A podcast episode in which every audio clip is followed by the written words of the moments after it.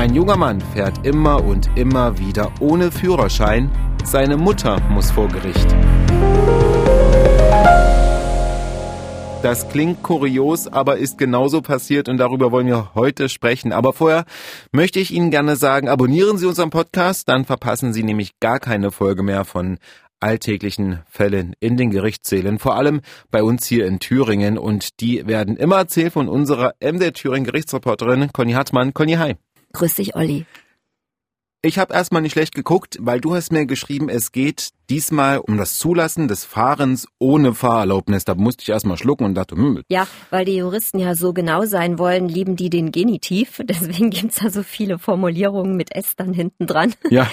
Es ist schon richtig, wie du es gesagt hast. Eine 55-jährige Frau steht vor dem Amtsgericht Erfurt. Sie sitzt vor dem Amtsgericht, vor dem Amtsrichter und sie ist angeklagt wegen Zulassens des Fahrens ohne Fahrerlaubnis. Und ich freue mich ein bisschen auf den Fall, weil das hat einige Aspekte. Einmal das allein finde ich schon interessant. Und du hast mir auch erzählt, es äh, kommt zum Beispiel ein Dolmetscher, eine Dolmetscherin kommt dann noch ähm, zum Zuge und da wollen wir auch ein bisschen genauer drauf eingehen. Aber ich würde vorschlagen, wir fangen von vorne an. Wie geht's los? Da sitzt eine Dame, dann gibt's ja immer noch diese Scheiben auch, die auf den Bänken sind und neben der Scheibe sitzt kein Anwalt und keine Anwältin, sondern eine Dame ohne Robe und stellt sich ganz schnell raus, das ist die Dolmetscherin. Die ist geladen worden für die türkische Sprache, weil die Angeklagte der deutschen Sprache nicht so mächtig ist, dass sie sich vor Gericht adäquat vertreten könnte. Anwalt gibt's nicht, weil das ist kein Delikt, wo man zwingend einen braucht. Aber Staatsanwaltschaft ist natürlich ja, da. Staatsanwältin, vorne ein Amtsrichter mit deutlich bayerischem Akzent und ja. ähm, ja, wenn ich jetzt sage unterhaltsam, dann soll das nicht eigentlich nicht lustig klingen, aber sehr sehr lebensnah auch. Hat auch also ein bayerischer Amtsrichter bei uns hier in Thüringen. Ja. Und die Frau, die türkische Frau, die, wenn du sagst, eine Dolmetscherin ist dabei, konnte die gar kein Deutsch oder also wie ich, lief das ab? Die hat wirklich fast überhaupt kein Deutsch gesprochen fast gar keins. Und selbst wenn sie es versucht hat, hat man das gar nicht wahrgenommen als, als Deutsch, weil der Akzent einfach so stark war. Also das ist auch erst im Laufe der Verhandlung gekommen. Das ging also damit los, dass die Staatsanwältin Deutsch die Anklage verlesen hat. Die Dame, äh, die Dolmetscherin hat übersetzt, hat vorher noch gesagt, weil der Richter gefragt hat, ich habe doch gar keine Zeugen geladen. Also, dass ich keine Zeugin bin, das wusste er. Aber da sitzt noch eine junge Dame und da sagt die Dolmetscherin, ja, das ist meine Tochter, die ist kurz vorm Staatsexamen und die will sich das hier mal anschauen. Die hatte also auch ein Gesetzbuch in der Hand, ja, und hat dann mal geschaut. Und so, los geht's mit Anklage.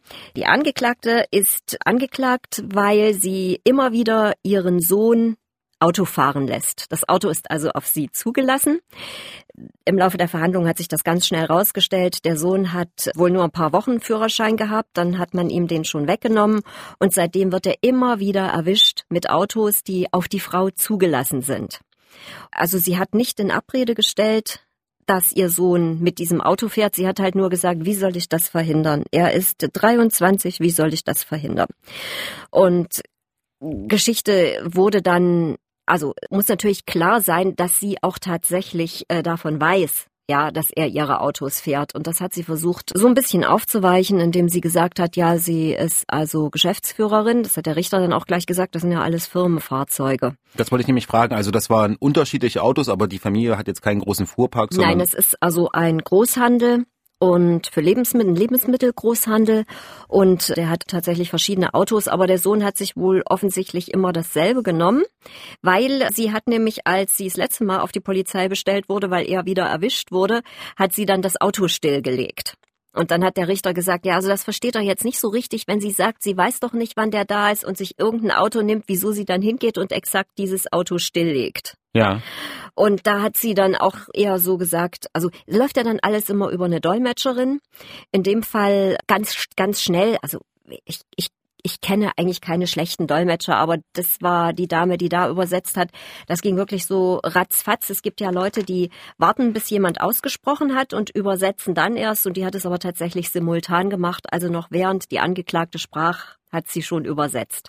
Ja, das Thema Dolmetscher, das wollen wir später noch einmal etwas genauer besprechen. Das finde ich sehr interessant. Wir bleiben jetzt aber erstmal bei der Frau. Erzähl mal, was hat sie gesagt, Conny? Was Erst hat sie gesagt, sie kann das alles nicht einschätzen und der ist erwachsen und was soll sie machen? Und der Richter hat sie dann, geht ja auch immer so um das Persönliche, hat er gefragt, seit wann sind sie denn in Deutschland? Hat sie gesagt, seit 95.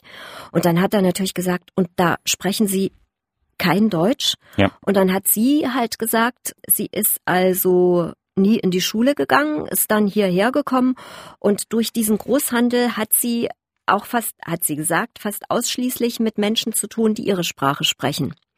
Und deswegen ist sie nach so langer Zeit halt nicht in der Lage, sich vor Gericht so zu verständigen, dass auch für sie selbst eine adäquate Verteidigung möglich ist. Ist niemand verpflichtet, nach einer bestimmten Zeit die Sprache so gut zu sprechen, dass man sich auch vor Gericht nicht mehr schwer tut. Und sie hat dann, weil sie einmal dabei war, auch gleich gesagt, also alles bleibt an ihr hängen. Ihr Mann ist krank und um den muss sie sich kümmern. Und sie hat vier Söhne, von denen der jüngste acht ist. Und der große, der ist so ihr Sorgenkind, sag ich jetzt mal, weil der macht halt, was er will. 23 Jahre, genau. Ja.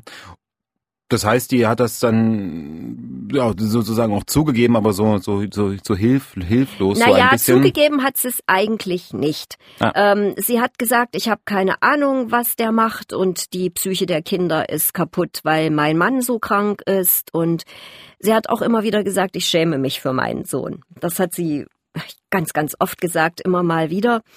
Und der Richter hat dann gesagt, also er nimmt das, er nimmt das so nicht hin und hat dann vorgelesen, es ergibt sich aus der Akte, wie oft der Sohn beim Fahren ohne Führerschein erwischt worden ist. Und er hat gesagt, das wissen Sie. Und dann müssen Sie dafür sorgen, dass, der, dass die Schlüssel so weg sind, dass der da nicht mehr drankommt. Auch in der Firma dann müssen sie die wegsperren, dann müssen sie die verschließen, weil sie machen sich mitschuldig.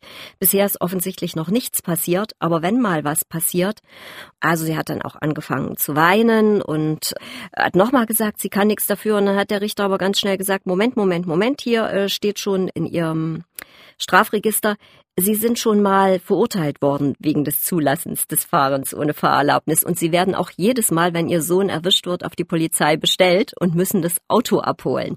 Ja. Also erzählen Sie mir nicht, Sie wissen das nicht. Dann hat sie also stärker geweint und hat gesagt, ja, sie schämt sich, aber sie weiß doch nicht, äh, was sie tun soll. Und das war eigentlich ein ewiges Hin und Her. Und der Richter hat dann aber irgendwann gesagt, sie müssen Grenzen ziehen. Punkt. Und der Richter hat auch noch gesagt, ich glaube Ihnen auch nicht, dass Sie nicht wissen, dass Ihr Sohn dann mit dem Auto unterwegs ist. Und dann hat sie gesagt, naja, meistens fährt ja die Freundin. Und das war natürlich so eine Nummer, die hat sich dann im Urteil sofort wiedergefunden, weil dann ist natürlich klar, sie weiß, dass ihr Sohn ja. das Auto hat, wenn sie meint, die Freundin fährt. Aber die hat ja nur ein kleines Auto, hat sie dann gesagt, und deswegen nehmen sie immer das Auto, das andere.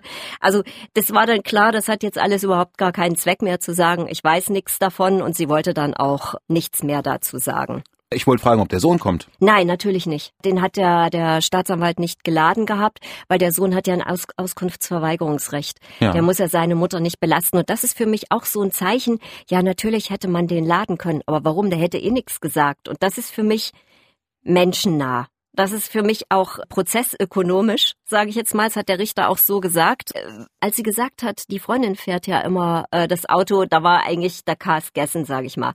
Und wenn der Richter den Sohn geladen hätte, hätte der im Zeugenstand auf jeden Fall gesagt, ich sag nix. Also ob das jetzt, also davon gehe ich aus, würde meine Mutter auch nicht belasten. Insofern waren gar keine Zeugen erstmal da. Also das war dann ein Prozess tatsächlich mit nur der Angeklagten? Ja. Das hast du am Amtsgericht ja wirklich öfter. Manchmal ergibt sich ja aus der Akte schon, ob die Leute bei der Polizei geständig waren. Und dann brauchst du ja, also kannst du ja eigentlich davon ausgehen, dass sie bei Gericht dann vielleicht ihr Geständnis wiederholen und dann lädst du erstmal keine Zeugen.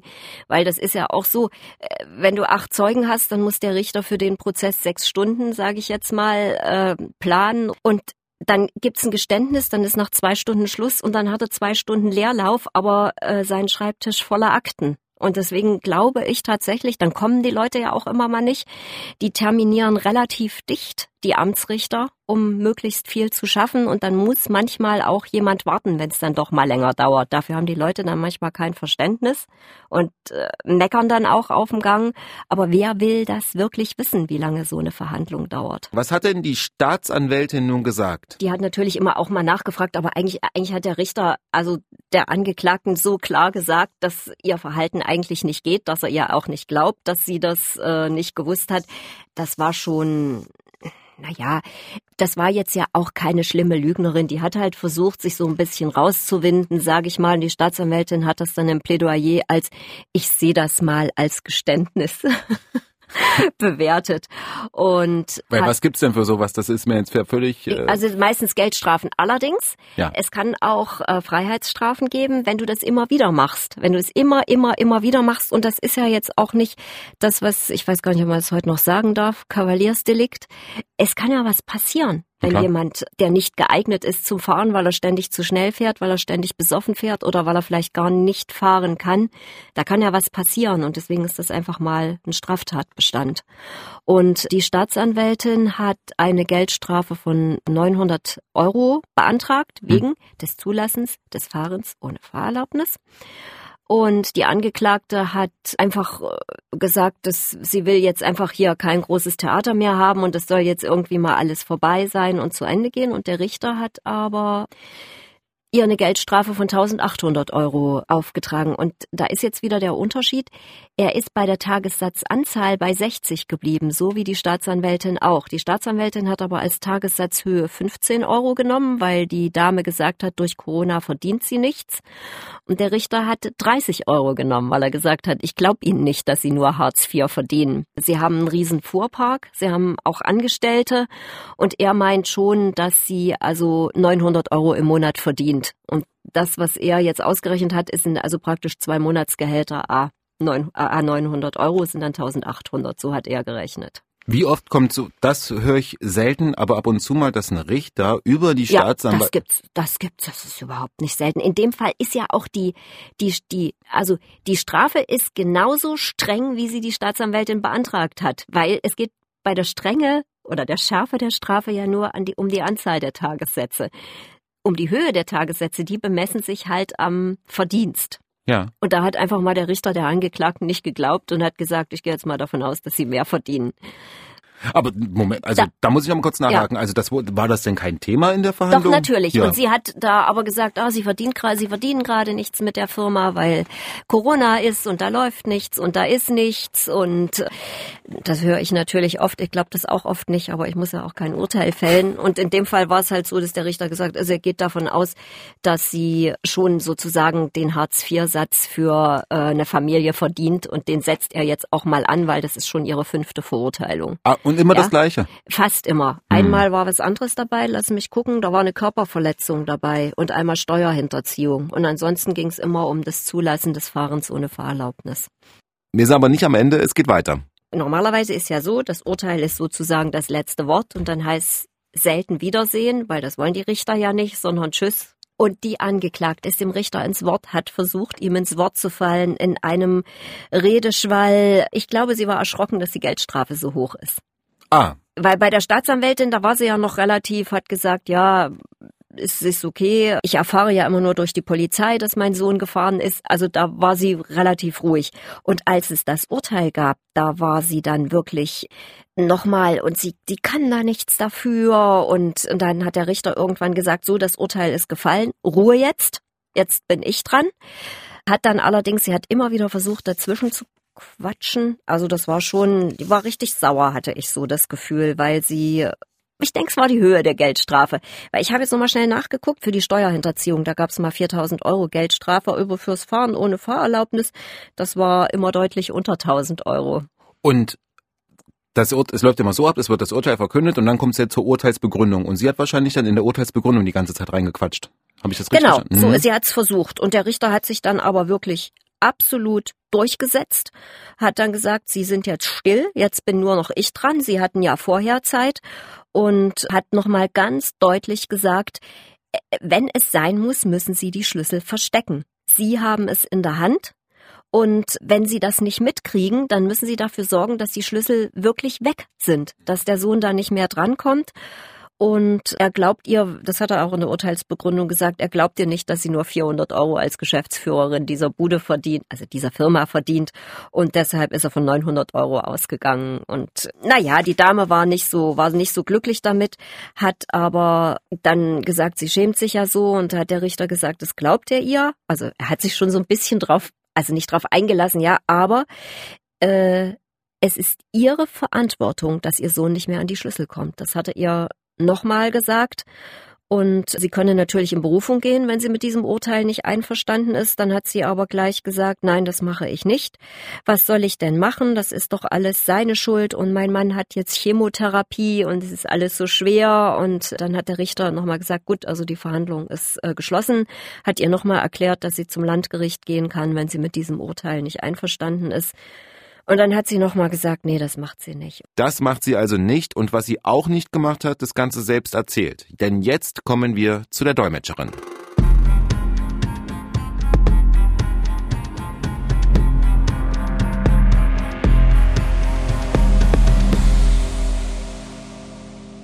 Also das Thema Dolmetscher, das ist grundsätzlich erstmal gesetzlich geregelt. Also wenn die Beteiligten in dem Verfahren kein Deutsch können, dann muss ein Dolmetscher angerufen werden. Das Gericht muss den Angeklagten auch darauf hinweisen oder der Angeklagten, dass er einen kostenlosen Dolmetscher anfordern kann. Und in Thüringen tatsächlich läuft es über eine Datenbank unter anderem. Da werden die Dolmetscher angerufen und die kommen dann auch ziemlich schnell. Es gibt äh, Probleme bei ganz seltenen Sprachen, da muss man manchmal suchen, aber selbstverständlich fragen die Richter, ich meine, die Amtsrichter, die kennen die Leute ja auch, da ist ja auch jemand jetzt nicht für, bei den großen Verhandlungen sind wir wieder am Landgericht, da muss der Dolmetscher an allen zwölf oder vierzehn Terminen können, sozusagen. Es muss nicht immer derselbe sein, das muss man auch sagen, aber es bietet sich natürlich an, dass einer immer kann. Und bei diesen, ich sage jetzt mal kleineren Sachen, über die wir gerade hier berichten, da geht das ja, äh, also da ist klar, das ist ein zeitlicher Rahmen, das ist an einem Tag meistens erledigt, dann äh, terminiert der Richter natürlich nur, wenn auch die Dolmetscherin oder der Dolmetscher kann den er da geladen hat. Und die Dolmetscher, Dolmetscherin muss auch vereidigt sein? Ja, es gibt die möglich, also die, die Standardfrage an Dolmetscher zu Beginn der Verhandlung ist immer, sind sie allgemein vereidigt? Da kann man, ich glaube, zum Ministerium gehen und sich allgemein vereidigen lassen. In dem Fall war das so. Aber wenn man das nicht ist, dann wird man halt vor jeder Verhandlung vereidigt und muss schwören, dass man gewissenhaft übersetzt. Und dann hat man immer die Möglichkeit mit oder ohne religiöse Formel. Das haben die Dolmetscher dann auch die Möglichkeit. Sehr interessant auf jeden Fall. Ich habe nur gehört, ich weiß nicht, ob du das auch mitbekommen hast, dass es ähm, bei Dolmetschern, wenn manchmal gibt's kurze Fragen zum Beispiel an die Zeugin oder an den Zeugen und dann ähm, reden Dolmetscher ganz, ganz lange, weil das in der Übersetzung halt. Ich, ich sage das jetzt mal aus meiner eigenen Erfahrung, weil das ist nämlich eigentlich auch mein Grundberuf und ich habe auch da mal gearbeitet als Dolmetscherin und da können einen die Deutschen können einen echt verhungern lassen als Dolmetscher, weil du brauchst eigentlich in jeder Frage als zweites Wort das Verb. Und im Deutschen kommt das, kommt auf erst ein Hilfsverb und das Verb, was du zwingend brauchst zum Übersetzen, das kommt dann erst am Ende eines Schachtelsatzes. Und dann gucken dich immer die Gesprächspartner an oder die, die gerade reden, hören auf zu reden und denken, du kannst es nicht, weil du nicht übersetzt, aber du wartest aufs Verb. Und ist mir bei Gerichten so noch nie untergekommen, weil ich gerade meine, bei den Amtsrichtern, die kennen ja ihre Leute und äh, also wie gesagt, die Dolmetscherin, die war einfach top, die da war und ich glaube auch, dass, also ich habe es auch schon erlebt, dass jemand für Arabisch bestellt worden ist und dann gesagt hat, mein, der Angeklagte, der spricht so einen ganz seltenen Dialekt. Wir müssen erst mal kurz gucken. Und es gab es auch schon, dass es nicht gepasst hat. Das mhm. ist aber die absolute Ausnahme. Und in dem Fall hat es super gepasst, um es kurz zu machen. Aber super interessant auf jeden Fall das ähm, mit dem Dolmetschen. Und wie du sagst, wir kommen wieder zurück die Dolmetscherin in dem Fall war super und hat so, so flöseartig, hätte ich jetzt mal so gesagt, würde ich mir so vorstellen. Ja, so ist, ich meine, sie muss ja dann laut sprechen, wenn sie die Angeklagte übersetzt, damit Staatsanwältin und Richter das verstehen und, und für die Angeklagte, was momentan natürlich durch diese Plexiglasscheiben nicht ganz so einfach ist, da muss sie auch lauter sprechen, damit die sie versteht. Das war einfach, äh, da gab es überhaupt kein, kein Problem oder es war eigentlich gar nicht erwähnenswert, dass da übersetzt wurde. Das ist manchmal anders. Manchmal denkt man, oh, geht das nicht schneller, aber in dem Fall ging das ganz fix. Und ganz fix ging auch diese Folge wieder zu Ende mit dir. Vielen Dank, Conny. Und wenn Ihnen das auch so ging, dann abonnieren Sie unseren Podcast. Sie verpassen keine Folge mehr. Neue Folgen beziehungsweise eine neue Folge kommt jeden zweiten Montag im Monat. Und wenn Sie bis dahin Fragen haben, wenn Sie allgemein Fragen haben oder Anregungen, dann schreiben Sie uns einfach per Mail an angeklagt.mdr.de. Und für den Augenblick sage ich vielen Dank, Conny. Sehr gerne, Olli, und bis zum nächsten Mal. Bis dann. Música